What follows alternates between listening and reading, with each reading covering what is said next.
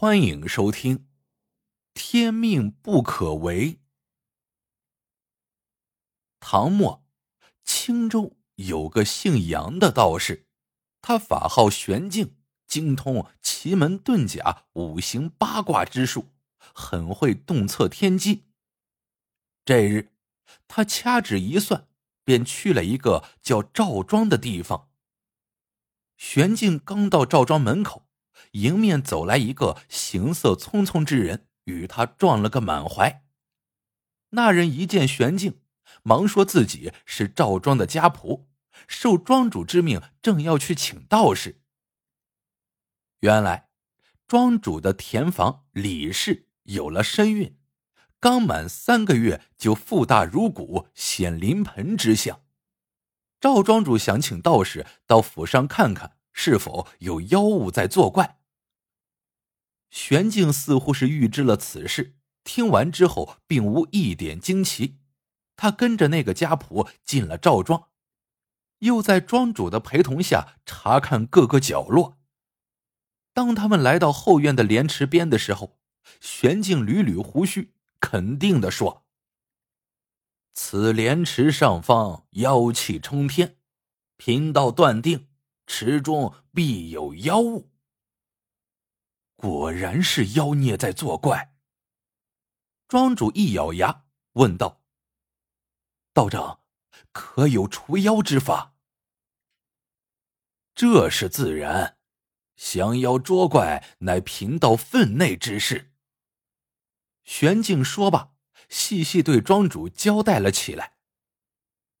仅一盏茶功夫，赵庄的数十家丁。便遵命抬来了几十筐石灰和一大堆干柴，玄镜吩咐将石灰全部倒进了莲池，池水遇上石灰，顿时沸腾起来，雾气袅袅升起，甚为壮观。少顷，池中竟浮上来一只巨龟，那龟大如磨盘，肚皮泛白朝上，早已气绝身亡。庄主看后大为惊骇，问道：“道长，这这便是你说的妖物？”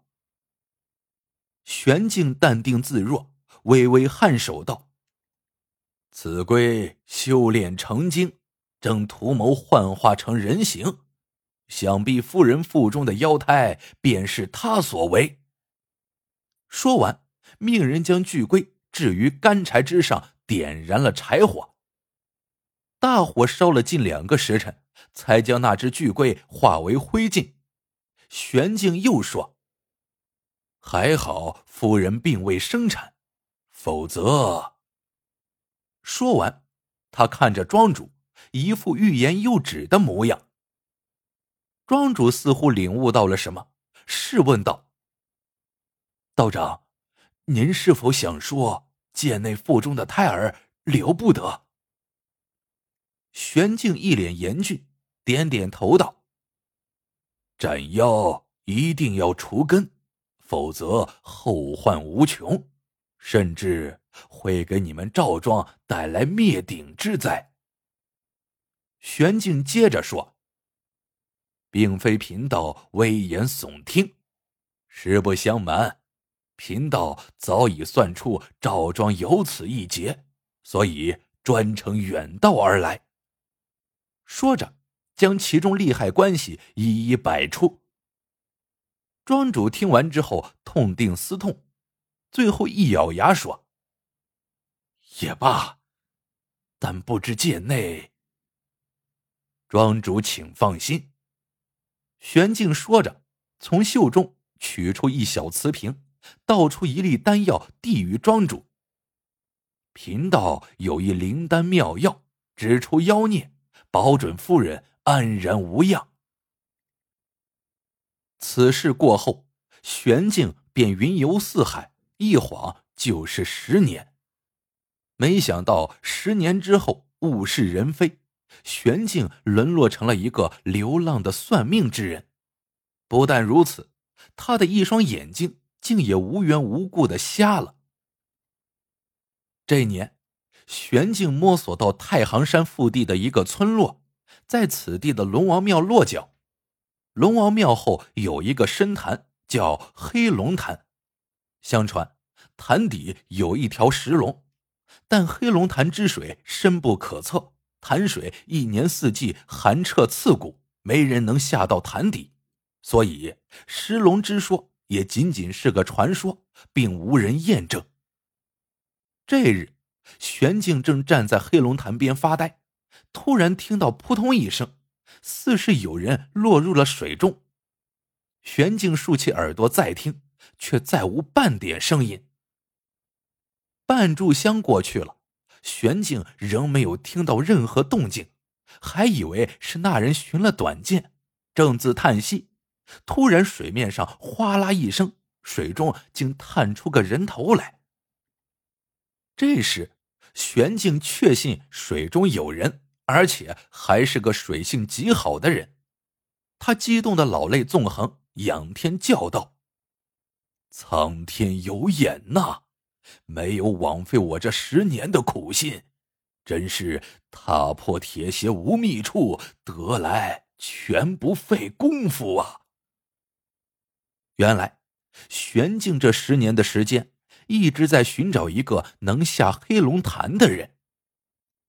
十年前，玄静路过此地，纵观山形地脉，竟然发现这里是一处龙脉。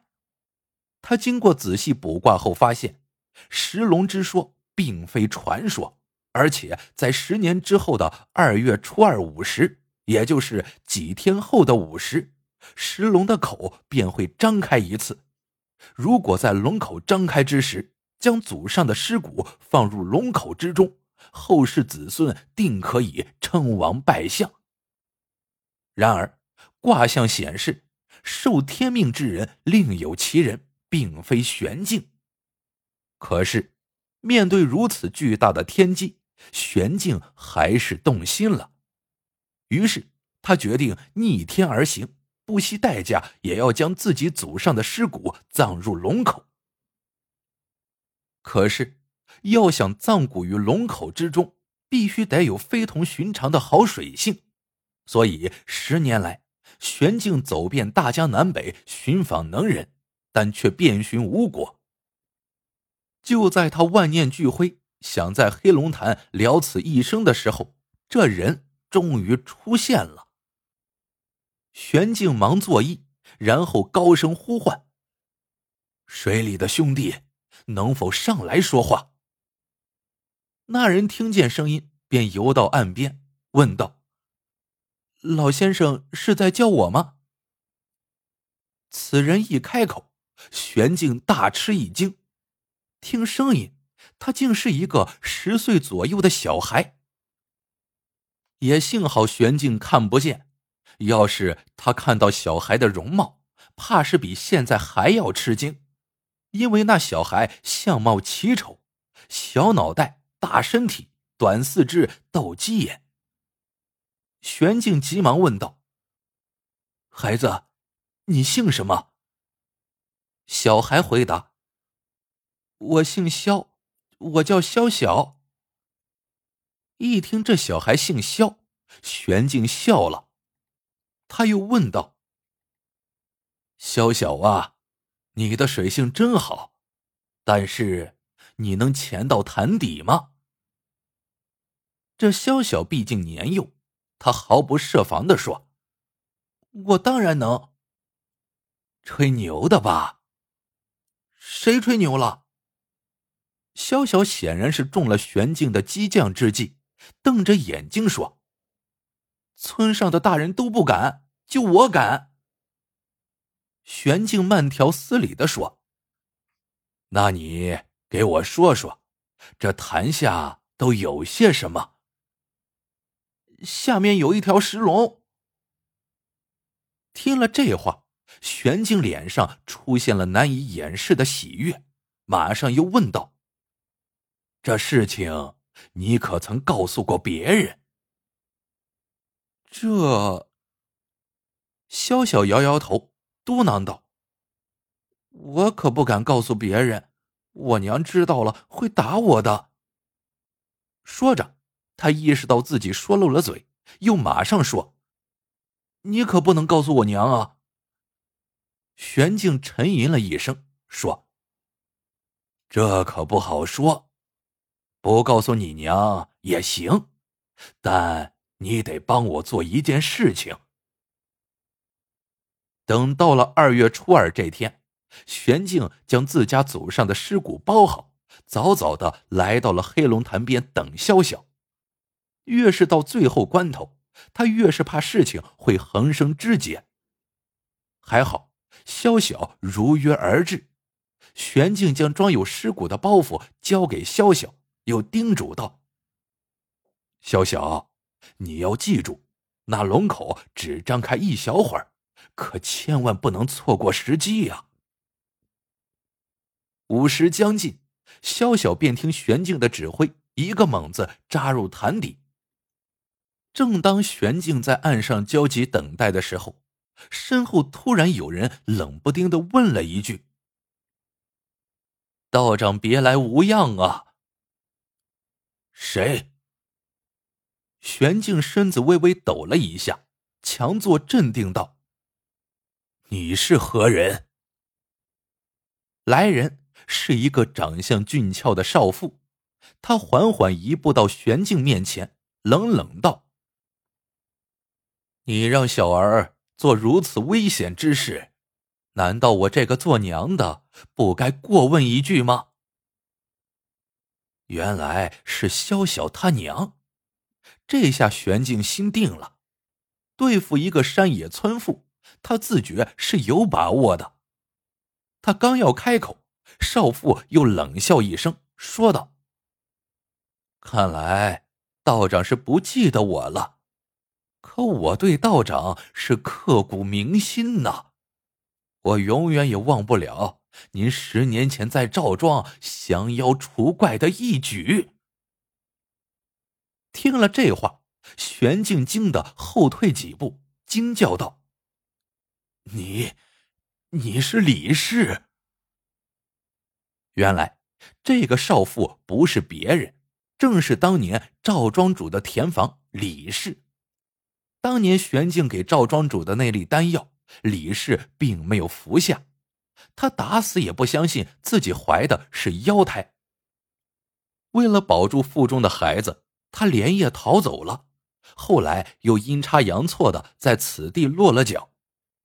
再后来，李氏遇上了一个老郎中，一诊断，才得知自己怀的并不是什么妖胎，而是由于羊水过多才腹大异常。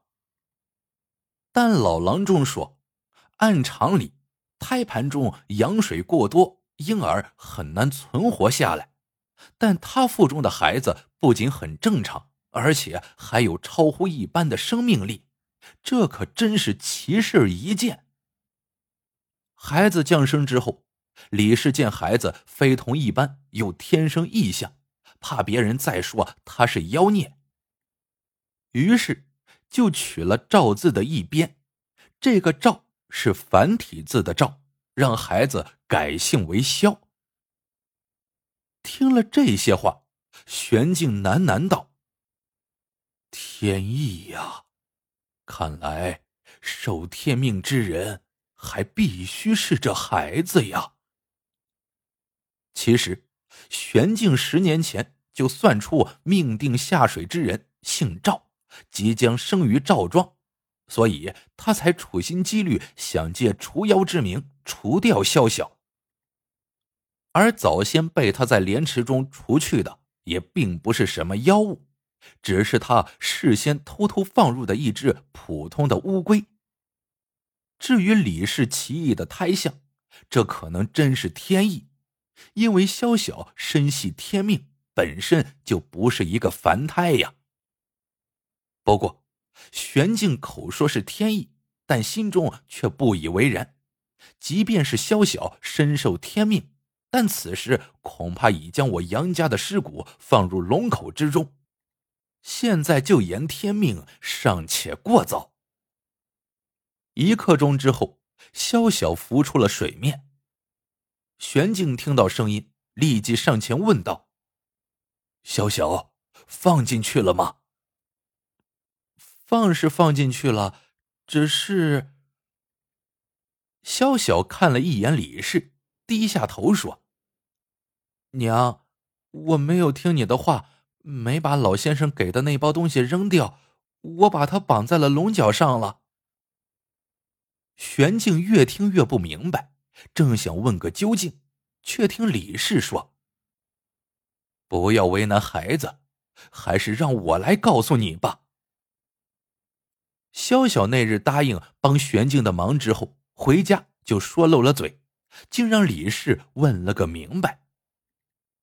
李氏觉得这件事情蹊跷，便让萧晓带他去见那个老先生。不料老远李氏便认出，所谓的老先生，竟然是十年前到赵家庄来捉妖的杨玄静。李氏出自书香门第，自幼读过很多闲书。一琢磨，便猜出了几分奥妙。他知道坟冢除了尸骨冢之外，还有衣冠冢和发中。于是，他剪下了儿子的一股头发，连同他的一件衣服打包交给儿子，并叮嘱：到了潭底，将那个老头的东西扔掉。等龙口张开的时候，将这包东西给放进去。不过，李氏也没有料到。儿子小小年纪，竟是个守信之人。刚才萧晓潜入潭底，午时一到，潭底的石龙口果然张开。他虽照李氏的话做了，可觉得将玄静的包裹扔了有点失信于人，于是，在龙口合上之后，便将那个包裹牢牢的绑在了石龙的犄角之上。听到这里。玄静一下子僵住了，他许久才唉声说道：“我苦心经营十年，没想到竟为他人做了嫁衣。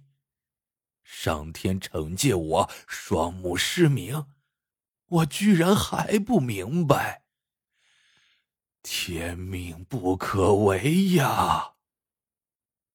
说罢。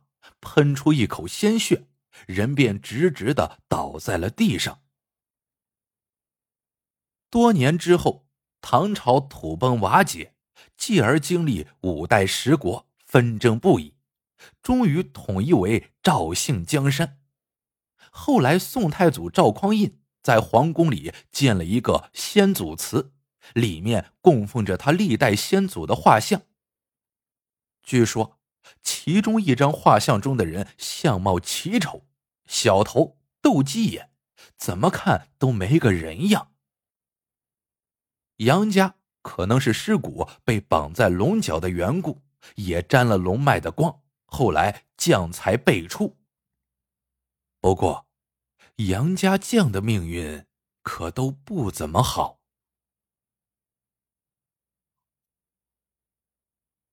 好了。这个故事到这里就结束了。喜欢的朋友们记得点赞、评论、收藏。感谢您的收听，我们下个故事见。